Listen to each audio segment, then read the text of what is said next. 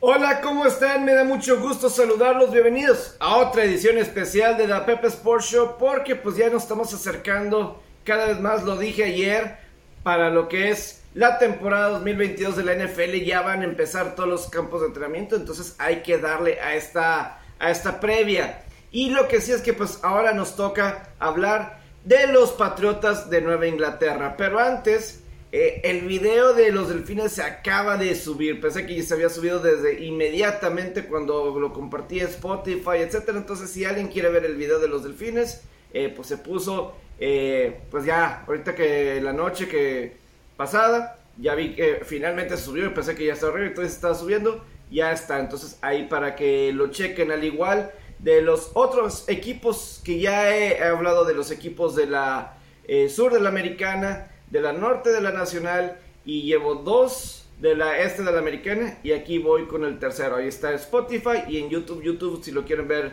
de forma audiovisual o Spotify si quiere ser puro, puro audio, si es la forma que a ustedes les funciona mejor.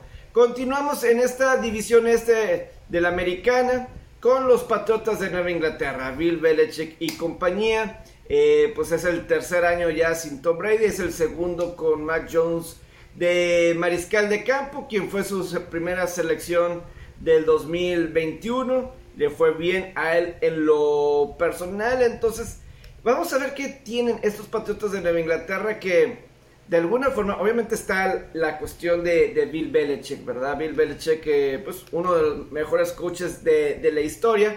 Y yo creo que no se puede discutir, ¿verdad? El trabajo que ha hecho como coach en esos últimos dos años desde que se fue Brady.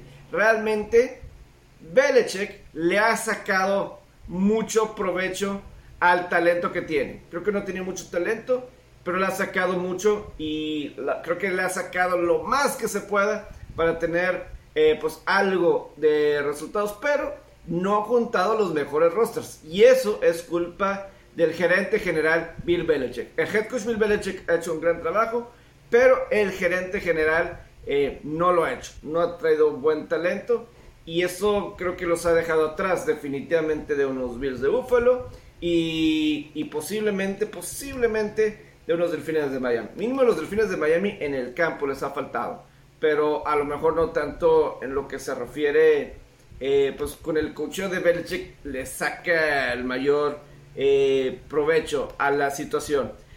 Un repaso de lo que fue la temporada pasada con Belichick. Eh, pues tienen en el 2020, el primero sin Brady, eh, tuvieron récord 7 victorias, 9 derrotas. Patriotas en el 2021 regresa, regresan a la postemporada y tienen un récord de 10 victorias y 7 derrotas. Califican a postemporada, pero fueron verdaderamente humillados, 47 a 17 por los Bills de Buffalo, en el que los Bills de Buffalo en las primeras siete series ofensivas eh, fueron de touchdown. Primer equipo en la historia de la NFL, los Bills, en, un juego en cualquier juego de temporada o postemporada, de no intentar un gol de campo, no intentar una patada de despeje y no cometer una pérdida de valor. Lo dominaron a Patriotas de todas formas posibles y la verdad para Patriotas no fue un buen cierre. Perdieron cuatro de los últimos cinco juegos, incluyendo ese juego contra Buffalo. Lo que Miami les ha ganado, les ha ganado creo que los últimos dos. Y, Miami es el que siempre le ha dado en la división, el que ha sido el más constante en contra de Patriotas. Y Buffalo, pues también eh, nos acordamos que pues en el 2021, en el 2020, perdón, los dominaron las dos veces. En el 2021, dos de, las de los tres juegos ganó precisamente eh, Buffalo. Y el juego que ganó Patriotas el lunes por la noche, creo firmemente, firmemente, que el clima fue el factor. Las condiciones de clima le quedaron a la perfección a Patriotas. En una situación donde el ataque aéreo no era factor. El ataque aéreo no era factor, tenías que correr y en ese correr eh, ahí fue donde a Patriotas se le quedó a modo, quedó a modo. En los otros juegos que hubo, no estaba ahí. Necesitabas el ataque aéreo de Patriotas y, Buffalo podía ir con su ataque aéreo y ahí estuvo la diferencia porque en los otros dos dominó los Patriotas de Nueva Inglaterra.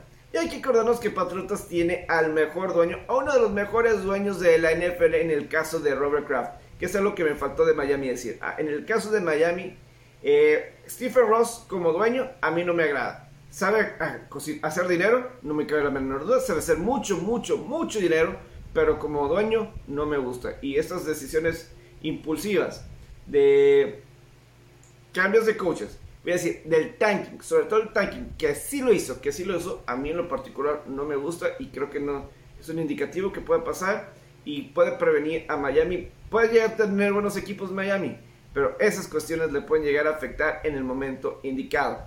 Pero por el otro lado está el caso de Robert uno de para mí uno de los mejores dueños de la liga.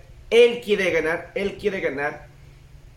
Y algo muy importante para lo que es esta temporada 2022 en el mes de marzo, cuando estaban las juntas de, dueños, creo que fue en marzo, junta de dueños de ese combinado, o de dueños, yo creo que de dueños, salió una declaración de Robert Kraft en el que estaba cansado de que en los últimos tres años Patriotas no ha podido ganar un juego de postemporada. Escuchemos.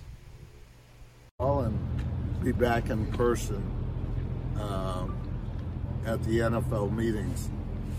Um, I'll just say I'm a Patriot fan, big time, first. And more than anything, it, it bothers me that we haven't been able to win a playoff game in the last three years. And I'm happy that um, we had a great, I think we had a great draft last year, and it made up for what happened the previous four years or so. And I look forward to hopefully having a great draft this year. That's the only way you can build your team for long term and consistently that uh, you have a chance of winning is having a good draft. Hay nada más, para que escuchen, para que escuchen lo que dice Robert Kraft de la presión en la que puede estar por primera vez Belichick, ¿verdad? De eh, resultados, resultados y no nada más de victorias. Robert Kraft quiere campeonatos, quiere campeonatos, ¿verdad?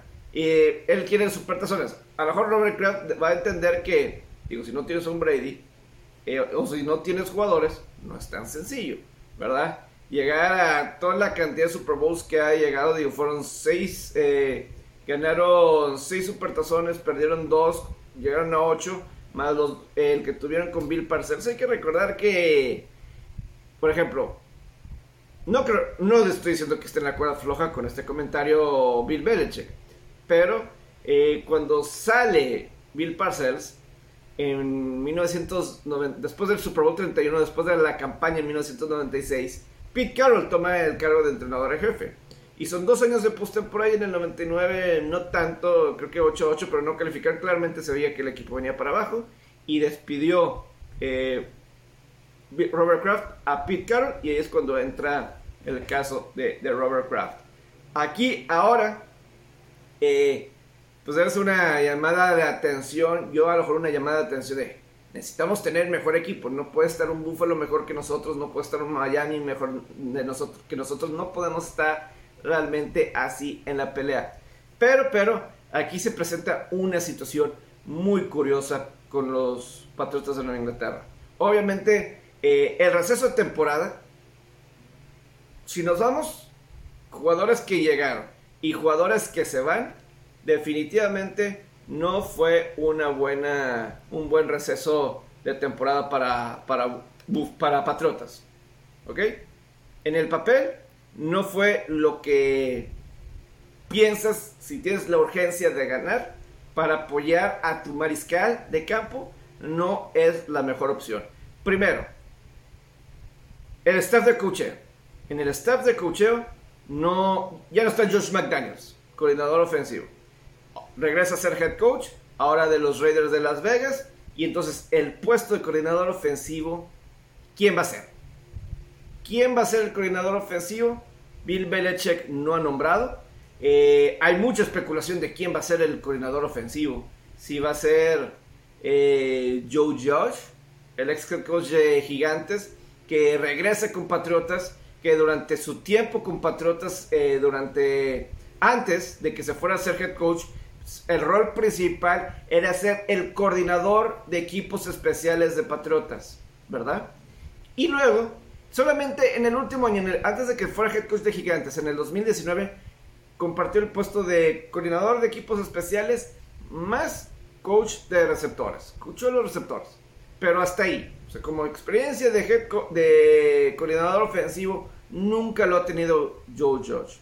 O es Matt se ha escuchado Matt Patricia, head coach de Detroit, que está aquí de regreso con Patriotas, que él era coordinador defensivo, nunca ha sido coordinador ofensivo, pero es entre los nombres que se escucha para ser coordinador ofensivo. Eh, hay, hay muchos de estos, y, hay muchos más, ¿eh? Hay otros nombres que he escuchado que si él va a ser coordinador ofensivo, ¿quién va a ser el, coordinador ofensivo? Eh, hay mucha especulación en ese sentido.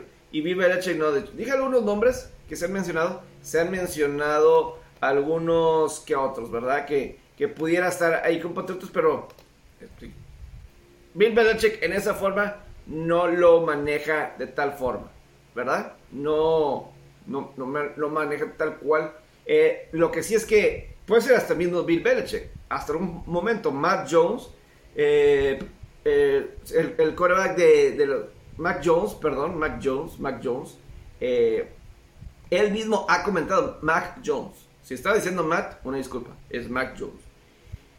Que Bill Belichick en los entrenamientos ha estado mucho más atento, ha estado mucho más atento a lo que es los entrenamientos a la ofensiva, dando más instrucciones a la ofensiva. Esta no es la primera vez que Bill Belichick ha hecho esto en el puesto de coordinador ofensivo, en el que no nombra a un coordinador ofensivo tal cual. Cuando Josh McDaniels la última vez se fue de, de Patriotas, de coordinador ofensivo, cuando tomó el puesto de entrenador en jefe de los Broncos en el 2009, Bill Belichick no nombró un coordinador ofensivo por dos años, oficialmente. Eh, ya para el 2011, Bill O'Brien oficialmente tenía el título. A lo mejor por ahí del 2010 ya era parte de, ¿verdad? Ya era oficial el que le daban, pero realmente no tenían así a alguien en específico. Pero hay una diferencia. Estaba Tom Brady en el equipo, ya era un super veterano, ya había sido MVP, ya había sido campeón del Super Tazón, ¿verdad? Es decir, eh, tenías a alguien con experiencia para poder manejar todas estas situaciones. Esta vez, estás confiando. Sea, digo, si es Matt Patricia no lo podría creer en el caso de Belichick. Pongan a Man Patricia como coordinador ofensivo. Digo, él nunca ha sido coach ofensivo, él es defensivo y viene de una mala situación. Y yo, Josh, pues tampoco ha sido coordinador ofensivo, pero ahí llega con ellos. El, punto es, tienes a Mac Jones, que es en su segundo año. Tuvo una buena temporada de novato. De los quarterbacks que fueron seleccionados de la primera ronda del año pasado, él fue el mejor. Eh, Mac Jones 67% eh, pases completos, 3.800 yardas, 22 pases de anotación, 13 intercepciones sin realmente tener talento a la ofensiva, sin, sin tener talentos de receptores. Eso es lo principal. Y ese es el otro punto. Realmente, si en la agencia libre, si en el receso de temporada, realmente tuvieron eh, buenos eh, trabajos, buenos situación, porque a mí me sorprende al estarme preparando para este podcast, para la previa de los Patriotas. Veía que Patriotas no estuvo tan mal en algunos rubros, ¿verdad? No estuvo tan mal en la cuestión de, eh, de rankings. estoy viendo que Patriotas fue defensivamente la número 2 en puntos permitidos, la número 4 en yardas permitidas, fueron el número 6 en puntos a favor en la en la ofensiva número 15, ¿verdad? Eh, top 10 corriendo, 14 eh, yardas. Aquí otra vez es el coacheo. McDaniels eh, como coordinador, el caso de Bill Belichick como head coach, de sacar el provecho. Pero realmente no han tenido... la escuadra no es la mejor, ¿verdad? Sobre todo en receptores. Esa es la cuestión principal que no han logrado juntar. hace unas semanas mandaron a Neil Harry a las Panteras de Carolina y hoy esa los problemas que ha tenido Nueva Inglaterra para juntar, ¿verdad? Para juntar talento reciente eh, en draft y en agencia libre, se ve el reflejo y la imagen de eso es el caso de Neil Harry. La primera selección del draft 2019 y que realmente no funcionó. Fue un desastre. Es, lo intentaron lo más que, que pudieron, 2019, 2020, 2021. Y lo que hace peor todo esto es que fue una muy buena generación de receptores. AJ Brown Titanes, eh, Dickie Metcalf, Seattle, el caso uh, de Divo Samuel de San Francisco, eh, hay, muchos, eh, Marquise Brown a Baltimore, es decir, hubo un gran grupo de jugadores de receptores, estoy seguro, seguro que se me están yendo otros nombres por la calidad que tenía y definitivamente duele, duele el que no hayan juntado y porque ellos, Patriotas y Bill Belichick, ya lo que yo no he estado de acuerdo con Belichick, que de alguna forma lograba enmascarar, ¿verdad? Era que estaba un Brady, ¿verdad? Y a lo mejor un Gronkowski, pero está, eh, pero estaba un Brady, pero lo que no quería, o sea, lo que Patriotas siempre se, se deshacen de jugadores cuando o ya están grandes o cuando ellos piensan que están grandes, o más importante, cuando el precio de los jugadores se eleva, se eleva y dicen, ¿sabes qué? No. Y yo soy de la idea que gente importa, people matter, es decir, eh, puedes ser un genio, pero necesitas jugadores estrellas si quieres llegar lejos. Necesitas o sea, el buen talento humano. Si no tienes ese talento humano, por más gran coach que seas, los jugadores son los que están en el campo y son los que determinan lo que sucede. Y eso para mí es lo que le ha afectado, ¿verdad? Eh, a Patriotas. Y este eh, receso de temporada no, no es la excepción. Por ejemplo, en la cuestión de, receptores, se traen en un intercambio se traen a Damante Parker de los Delfines de Miami. Un receptor que se me ha hecho bueno, ¿verdad? Creo que hasta algún punto es bueno, ¿verdad? Pero nada más ha tenido una temporada de mil yardas en su carrera, que fue en el 2019. Y creo que pues cuando más éxito tenía, tuvo, según yo, fue cuando estaba eh, eh, Ryan Fitzpatrick, ¿verdad? Como quarterback, como, sí, como quarterback de Miami. Entonces, una, una temporada mil yardas. Y entonces se, grupo, se une a este grupo de receptores. Eh, y para que sea principal, es Parker, Jacoby Myers, Kendrick Byrne, Nelson Aguilar, Taekwon Thornton, la selección de segunda ronda, velocista, muy rápido de la Universidad de Baylor. Vamos a ver si mejora ese complemento, ese grupo de receptores. Es lo que traen. Parker, pues, como uno, funcionará. ¿Qué tanto funcionará? ¿Verdad? En papel van con un buen coreback, en el caso de Mac Jones, en el papel. Pero Jacoby Myers no fue seleccionado eh, en draft. Ha resultado ser bueno. ¿Qué tan bueno puede llegar a ser? Kendrick Byrne es promedio. promedio. O, sea, es, o sea, es bueno. Es lo que digo. Quiero que no haya una estrella. Vamos a ver si Thornton puede ser una estrella. O Parker es un buen receptor. Pero es Pro Bowler. Es Pro Bowler. O sea, por ejemplo, en Buffalo tienen sus Pro Bowlers, Stephon Diggs. En Miami tienes a dos posiblemente Pro Bowlers, ¿verdad? Aquí no veo al. Vale, puede ser cumplidores, ¿verdad? Kendrick Byrne Nelson Aguilar, que es el que cobra más de, todos ellos, pero es el que más suelta balones, es la cuestión. Probablemente la mejor arma ofensiva el año pasado fue Hunter Henry, que no tuvo muchos, muchas recepciones, pero las que tuvo fueron de touchdown. Fueron que. Entonces, ¿qué tanto van a tener? Digo, aquí lo, lo fuerte es el caso de Damian Harris, que Pro Football Focus clasificó a Harris como el segundo mejor corredor de la temporada pasada, solamente por detrás de Jonathan Taylor de Indianapolis. Y Ramon, Ramon Stevenson fue un buen suplente, fue un buen ataque terrestre el que tuvieron, por eso pudieron vencer a Buffalo en ese juego donde no podías lanzar, correr, y ayer era donde un juego eso, pero pues tenemos que estar en los 50 o 60 para que eso funcione, o 70 para que funcione como antes, y ahorita ya no estamos en esa época. Eh, regresa James White, que sufrió una lesión de cadera, ya, ya está grande James White, pero es alguien productivo en el ataque aéreo. Aquí realmente en la línea ofensiva, eh, Patriotas dejó ir a dos jugadores interesantes. Entonces, ¿qué tanto la línea ofensiva eh, va a empeorar o va a mejorar? Es, una duda realmente la línea ofensiva. Aquí se puede confiar en Belichick de que puede tener buenos linieros ofensivos. Pero eh, perdieron al centro Ted Karras, ¿verdad? En agencia libre. Eh, y cambiaron a Shaq Mason, el guardia ofensivo, a Tampa Bay por una quinta selección en el draft.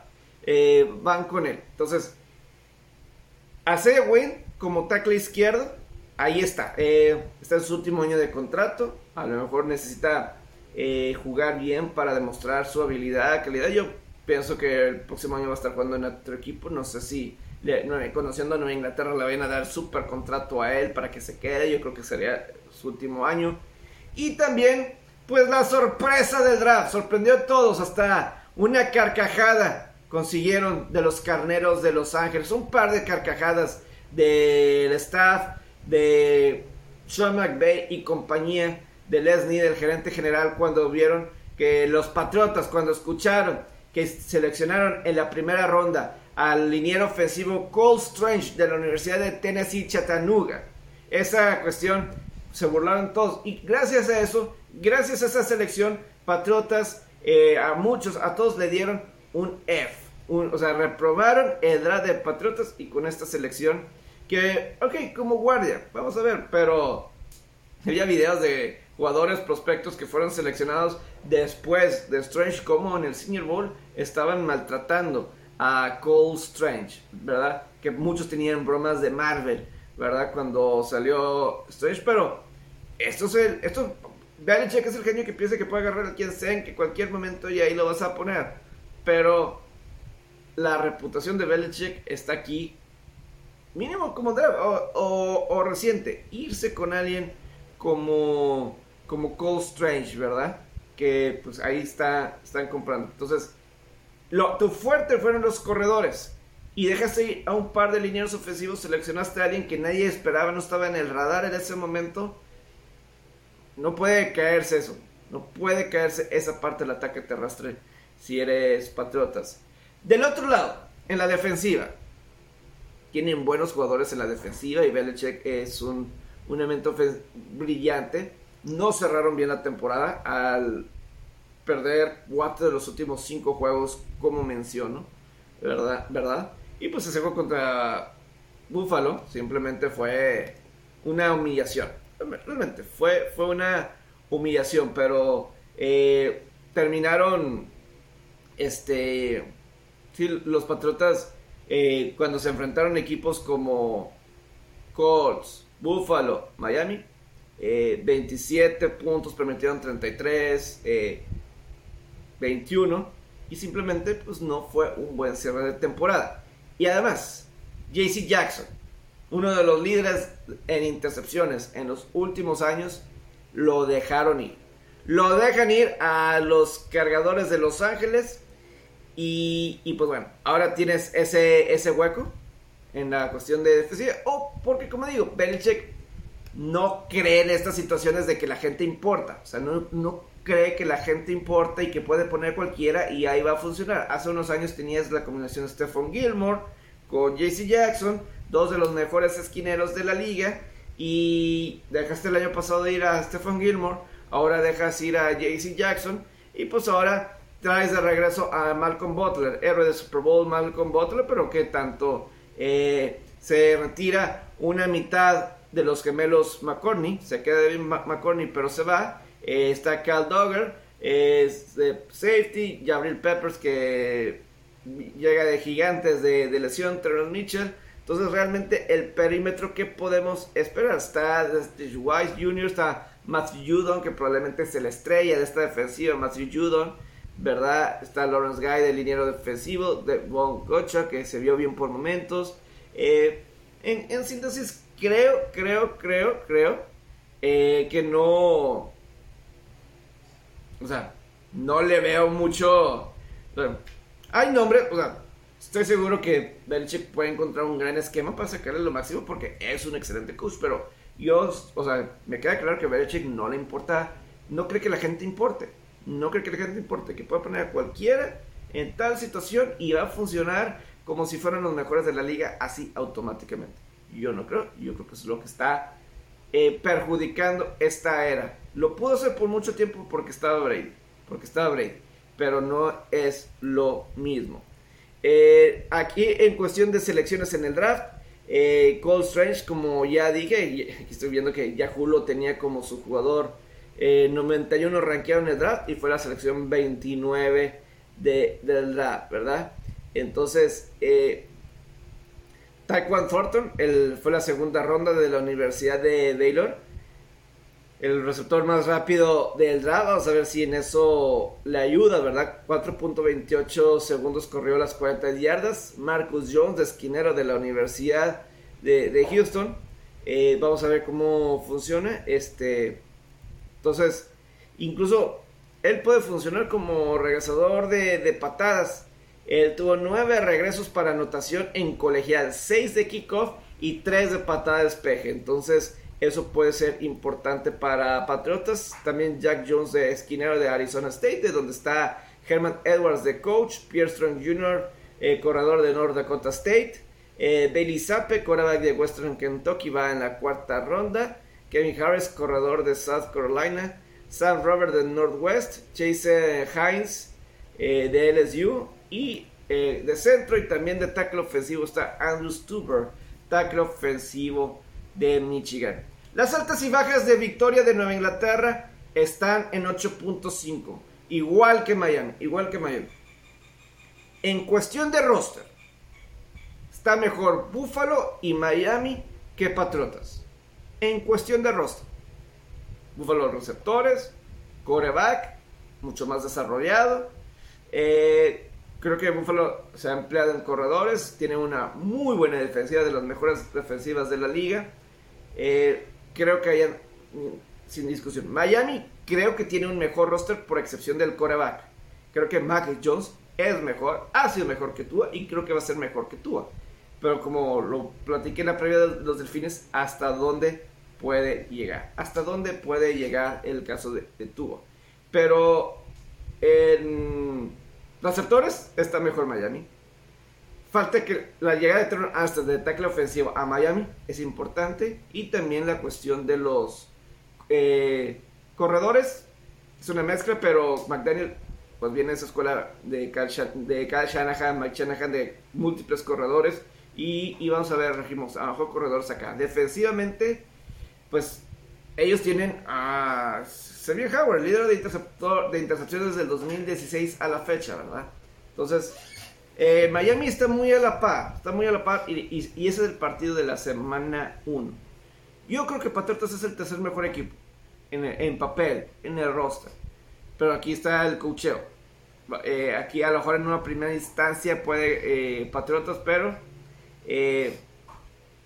Voy a decir que califica la postemporada. Belichick de alguna forma va, a sacar la chamba y va a clasificar. Va a estar entre Miami y, Nueva Inglaterra. Está ahí bastante, bastante peleada. Pero yo creo que Belichick debe aprender. Y como todos, cuando piensas que eres grande, piensas que cualquiera puede ser la chamba. Y creo que no es así.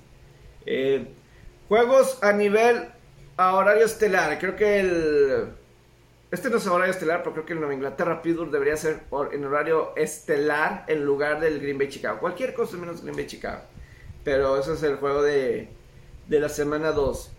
Eh, el, tienen, el lunes por la noche del 24 de octubre enfrentan a Chicago. Ese es uno de ellos, ¿verdad? Eh, luego, jueves 24 de noviembre, visitan a los vikingos de Minnesota. Es el jueves por la noche del Día de Acción de Gracias. Enfrentan a vikingos. Luego, el 1 de diciembre, eh, enfrentan en jueves por la noche a los Bills de Buffalo. Luego, el 12 de diciembre, el lunes por la noche, enfrentan a los Cardenales de Arizona, visitan Arizona. Y el 18 de diciembre visitan a Josh McDaniels y los Raiders. Esto en jueves, en domingo por la noche. También destaco el juego contra Green Bay, que pues si bien seguramente lo tendrá como su partido más importante de esa jornada está pactado a las 3 y media de ese, del juego. Repito, del 2 de octubre. Estos son los Patriotas de Nueva Inglaterra. Los veo calificando postemporada, pero hasta Creo que sí le falta más talento al roster. Talento sí natural. Playmakers, ¿verdad? Playmakers make big plays in special, in big, big time games. Eh, así para terminar, les había dicho hace unas semanas la historia de Kyler Murray, ¿verdad? Que, se, que firmó con su contrato de extensión con Arizona y que iba a estar ganando 46 millones de dólares eh, por temporada, más de lo que ahorita es la nómina de los Atléticos de Oakland. Y todo el mundo se está riendo de los Atléticos de Oakland hasta el mismo gerente general, mismo gerente general de los Cardenales, porque en la conferencia de prensa le preguntaron a Kyler Murray, no sé con jiribilla, a lo mejor alguien, a lo mejor alguien le dijo, eh, haz esta pregunta, querían reírse, y le preguntaron sobre jugar béisbol, etcétera, y el gerente general de Arizona, pues se rió como todos nosotros, aprovechó para la broma. Like Kyler, can we uh, put a quash to baseball now? What is it? Put a squash to baseball. oh man. So what? Did you guys see the payroll of the Oakland A's versus his contract? Enough said.